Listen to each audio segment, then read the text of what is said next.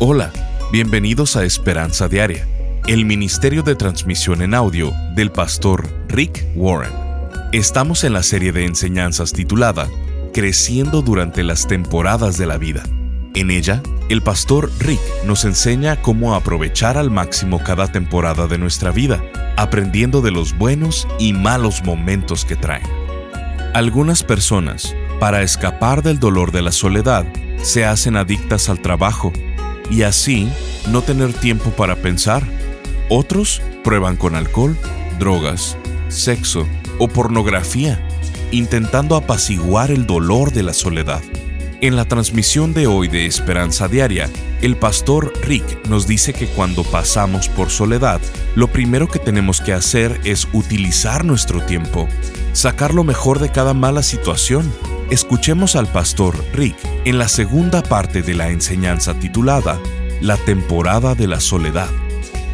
Nos despertamos la mañana siguiente y de nuevo a correr al trabajo y hacer lo mismo otra vez porque creemos que mientras nos mantengamos ocupados, podemos mantenernos alejados de este corazón roto. Pero la realidad es que eso no funciona. Otras personas intentan con el materialismo. Llenan su vida de cosas. Me voy a comprar la felicidad. Compraré mi paz mental porque si puedo lograr tener tantas cosas, puedo compensar mi corazón quebrantado y esta soledad. Simplemente con las prendas correctas y el carro adecuado, la gente va a pensar que soy genial. Y eso va a compensar lo mal que me siento conmigo mismo. Pero no se puede comprar la felicidad a largo plazo. El materialismo tampoco funciona.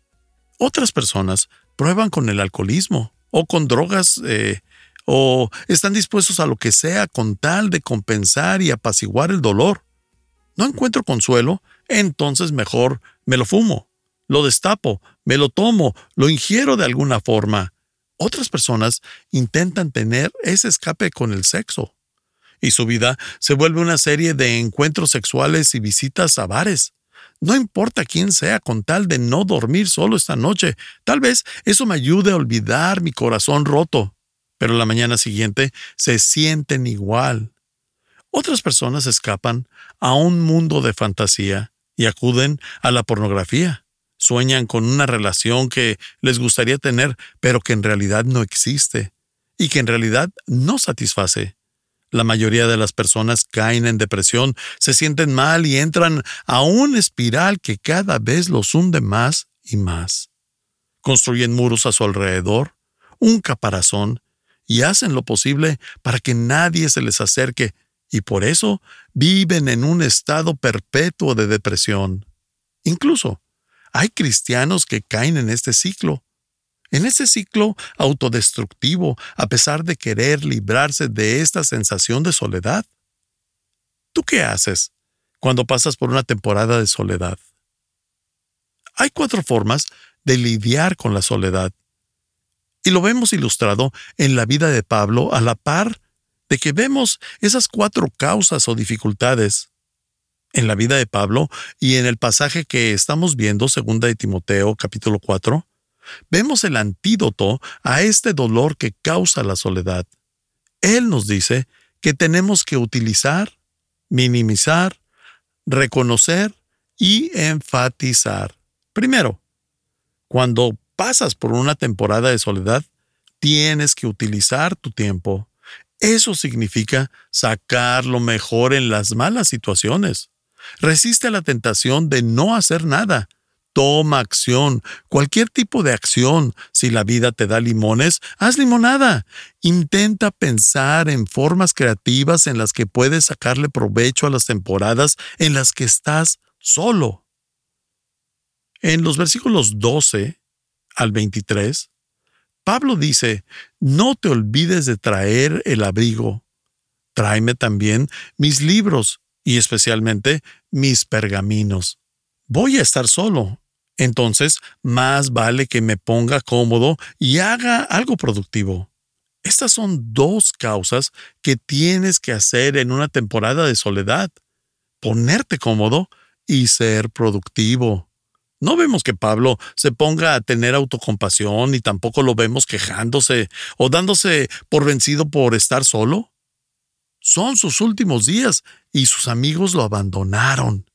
En ese momento no podía pedir una llamada de la cárcel para llamar a alguien. Eso fue hace muchos años y estaba en otro país. No vemos que diga, ¿es esto lo que me merezco después de 30 años de ministerio? Este es Pablo, el mayor cristiano que haya vivido y que estuvo cerca de Jesús. Acercó a cientos de miles de personas a Cristo y en sus últimos días está solo. ¿Qué hizo? Trató de hacer lo mejor en base a su situación. Utilizó su tiempo y pide dos cosas.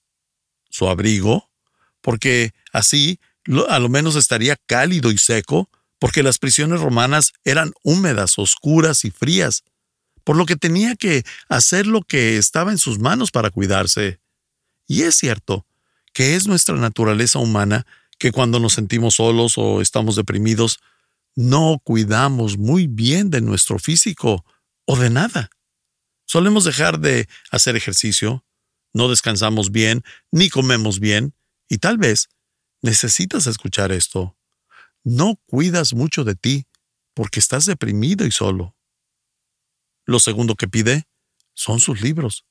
Pablo utilizaría su tiempo para estudiar. Iba a aprovechar el hecho de que no tendría interrupciones. Y Pablo era una persona extrovertida. Le encantaba estar rodeado de personas y no le gustaba estar solo. Pero ahora estaba en confinamiento. Estaba en una prisión romana que estaba húmeda, oscura, y donde estaría solo. Eso seguro que era la antítesis de su momento favorito. Y esos escritos fueron compilados en algo que hoy en día llamamos el Nuevo Testamento. Dos mil años después, aún seguimos siendo beneficiados de la soledad de Pablo. Si él no hubiera estado en prisión, ¿crees que se habría tomado el tiempo de escribir todo eso? No, Pablo era un activista y la única forma en la que Dios pudo calmar eso era poniéndolo en confinamiento a solas para que se pusiera a escribir las cartas del Nuevo Testamento. Hoy en día nos beneficiamos de la soledad de Pablo. ¿Alguien se va a beneficiar de la tuya? Pregúntate, ¿qué puedes hacer hoy si estás pasando por esta etapa de soledad? Pablo pensaba que si no podía estar donde está toda la acción, porque a él le habría encantado ir a predicar en Roma, por lo menos iba a actuar predicar desde su celda. También tienes que hacer eso cuando estás a solas. Si no puedes estar en medio de la acción, haz lo que puedas desde donde estés. Utiliza tu tiempo para hacer el bien. No lo desperdicies. Número 2. Minimiza tu dolor. Y para disminuirlo, tienes que aumentar tu oración. Tienes que dejar de darle vueltas en tu cabeza una y otra vez, porque al hacer eso, lo único que haces es verlo más grande. Y puede salirse de control. Niégate a tener resentimientos porque la amargura te puede carcomer. Minimiza tu dolor. Porque Pablo dijo en el versículo 16, Nadie me respaldó, que no le sea tomado en cuenta. Y ahí está hablando de su juicio ante Nerón. Tenemos a Pablo, al mejor cristiano en la historia después de Jesús, que va a juicio en Roma y ni una persona salió a defenderlo, ni una sola. Estaba completamente solo y nadie alzó la voz y dijo que Pablo era una buena persona. Sin embargo, vemos que su actitud no fue de llamarlos malagradecidos o patanes, después de todo lo que pasaron juntos. No, al contrario, pide que no se les tome en cuenta. En otras palabras, no permite que eso les sea amargo, porque la amargura hace que la soledad sea peor. Aunque regularmente la amargura y la soledad van de la mano porque se vuelven un ciclo. Cuando estás solo, empiezas a sentirte mal, lo que te lleva a tener autocompasión. Después te amargas porque te dejaron solo, pero esa amargura hace que te vuelvas más solitario, lo que hace que te amargues más y tu corazón se endurezca y te da depresión. Nadie puede acercarse a ti y nadie puede acercarse porque nadie quiere rodearse de personas amargadas o cínicas o que eh, se molestan con todos a su alrededor. Por eso, la amargura perpetua tu soledad. Por eso, cuando pasamos por una temporada difícil, tenemos que minimizar el dolor. No construyas muros a tu alrededor. Número 3. Reconoce la presencia de Dios. Pablo dice que todos lo abandonaron, pero luego dice en el versículo 17 del mismo pasaje, pero el Señor estuvo a mi lado y me dio fuerzas. Reconoce la presencia de Dios, porque cuando estamos solos, ¿dónde está Dios? Él está donde siempre ha estado, justo a tu lado. Está contigo a pesar de que lo sientas o no. En las escrituras se menciona una y otra vez que si no tienes una relación con Dios, Él está contigo todo el tiempo. En varios versículos dice, no los abandonaré como huérfanos, no voy a dejarlos solos, estoy con ustedes para siempre hasta el fin de los tiempos, siempre estará contigo, nunca estás completamente solo. Estás escuchando Esperanza Diaria. En un momento el pastor Rick regresará con el resto del mensaje de hoy. Si te perdiste alguna porción de este mensaje, lo puedes escuchar a cualquier hora en pastorricespañol.com. Eclesiastés capítulo 3, versículo 1 dice, Hay una temporada para todo, un tiempo para cada actividad bajo el cielo. Dios estableció temporadas para las actividades de nuestra vida, temporadas para relaciones físicas, espirituales, emocionales, etc. Temporadas como la temporada de la soledad, la temporada de la pérdida, la temporada de la paternidad, la temporada del estrés financiero y la temporada de la tentación. Estas temporadas tienen buenos y malos momentos, están fuera de nuestro control, no sabemos cuándo sucederán, dónde sucederán o por cuánto tiempo sucederán, y muchas veces pueden confundirnos, pero debes de saber que Dios tiene un propósito para cada una de ellas. El pastor Rick, a través de esta serie de siete conferencias, nos quiere ayudar a discernir el camino para que podamos aprender y crecer durante cada temporada, para que podamos disfrutar cada temporada, para que podamos distinguir lo más importante en cada temporada y podamos ayudar a otros durante cada temporada. Queremos enviarte esta extraordinaria serie al contribuir financieramente con cualquier cantidad a Esperanza Diaria, te enviaremos estas 7 conferencias en formato MP3 de alta calidad descargable. Solo visítanos en pastorricespañol.com o llámanos al 949-713-5151. Esto es 949-713-5151 o en pastorricespañol.com. Al estar ahí, te invitamos a que te suscribas para recibir vía correo electrónico el devocional y podcast diario del pastor Rick. Ahora, volvamos con el pastor Rick para escuchar la conclusión de esta transmisión. Número 2. Minimiza tu dolor. Y para disminuirlo, tienes que aumentar tu oración. Tienes que dejar de darle vueltas en tu cabeza una y otra vez, porque al hacer eso, lo único que haces es verlo más grande. Y puede salirse de control. Niégate a tener resentimientos porque la amargura te puede carcomer. Minimiza tu dolor. Porque Pablo dijo en el versículo 16, Nadie me respaldó, que no le sea tomado en cuenta. Y ahí está hablando de su juicio ante Nerón. Tenemos a Pablo, al mejor cristiano en la historia después de Jesús, que va a juicio en Roma y ni una persona salió a defenderlo, ni una sola. Estaba completamente solo y nadie alzó la voz y dijo que Pablo era una buena persona. Sin embargo, vemos que su actitud no fue de llamarlos malagradecidos o patanes, después de todo lo que pasaron juntos. No, al contrario, pide que no se les tome en cuenta. En otras palabras, no permite que eso le sea amargo, porque la amargura hace que la soledad sea peor. Aunque regularmente la amargura y la soledad van de la mano porque se vuelven un ciclo. Cuando estás solo, empiezas a sentirte mal, lo que te lleva a tener autocompasión. Después te amargas porque te dejaron solo, pero esa amargura hace que te vuelvas más solitario, lo que hace que te amargues más y tu corazón se endurezca y te da depresión. Nadie puede acercarse a ti y nadie puede acercarse porque nadie quiere rodearse de personas amargadas o cínicas o que eh, se molestan con todos a su alrededor. Por eso, la amargura perpetua tu soledad. Por eso, cuando pasamos por una temporada difícil, tenemos que minimizar el dolor. No construyas muros a tu alrededor. Número 3. Reconoce la presencia de Dios. Pablo dice que todos lo abandonaron, pero luego dice en el versículo 17 del mismo pasaje, pero el Señor estuvo a mi lado y me dio fuerzas.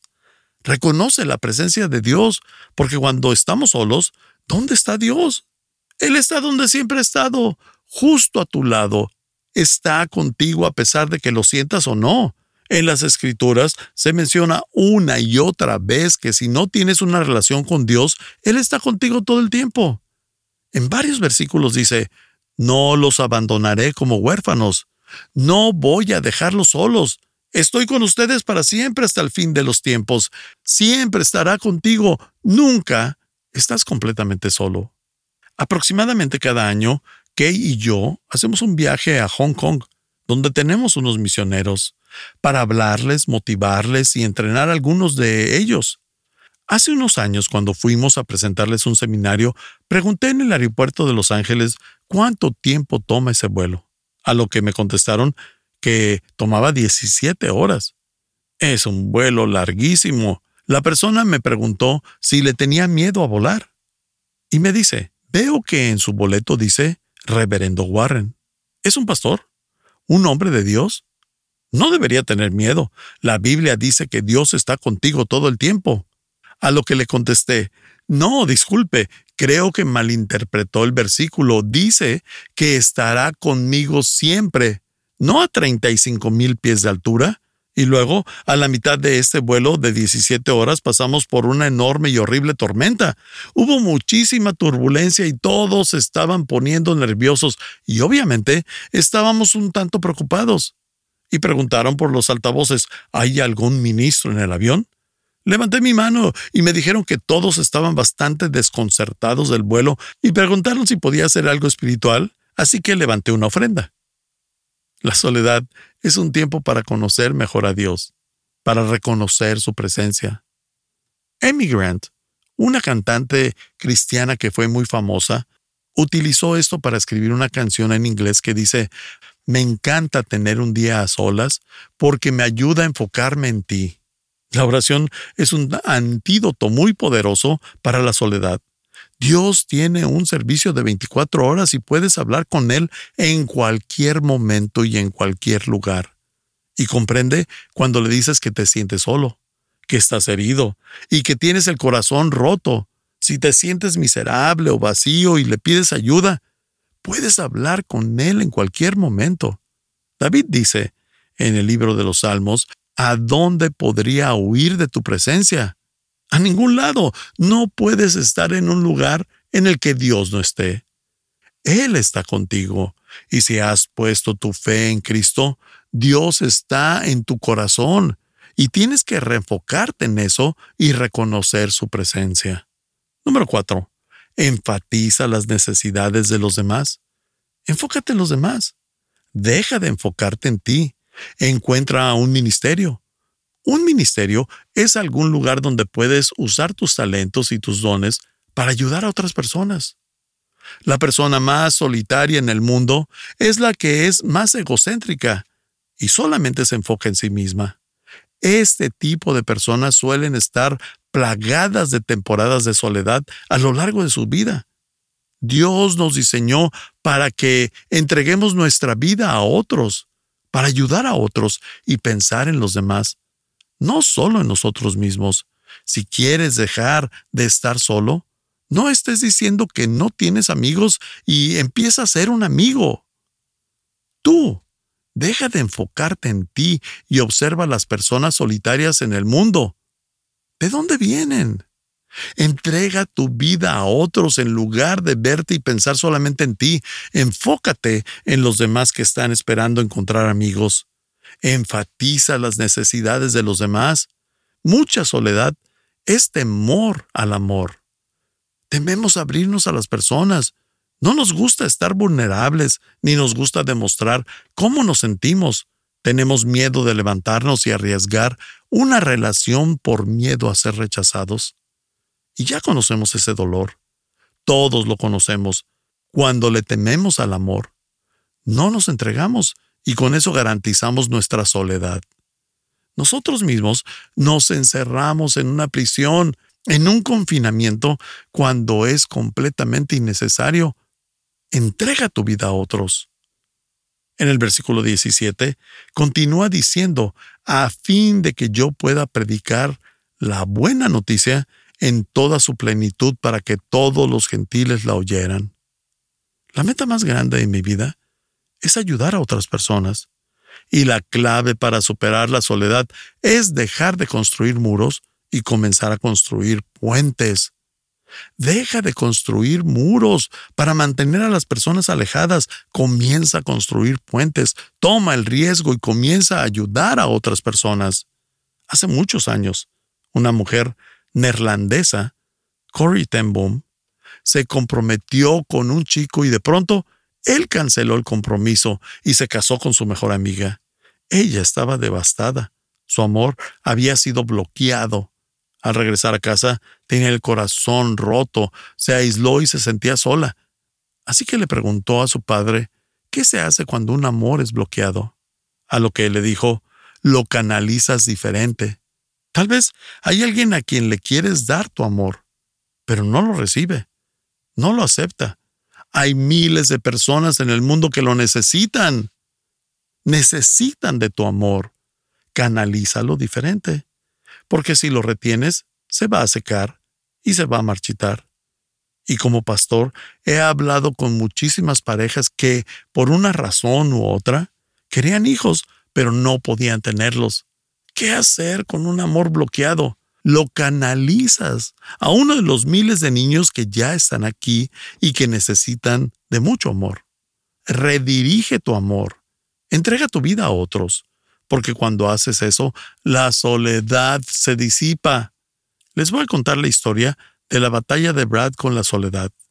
Él compartió con nosotros cómo Dios utilizó la temporada de Brad de soledad para acercarlo a Él y para enseñarle de su gracia.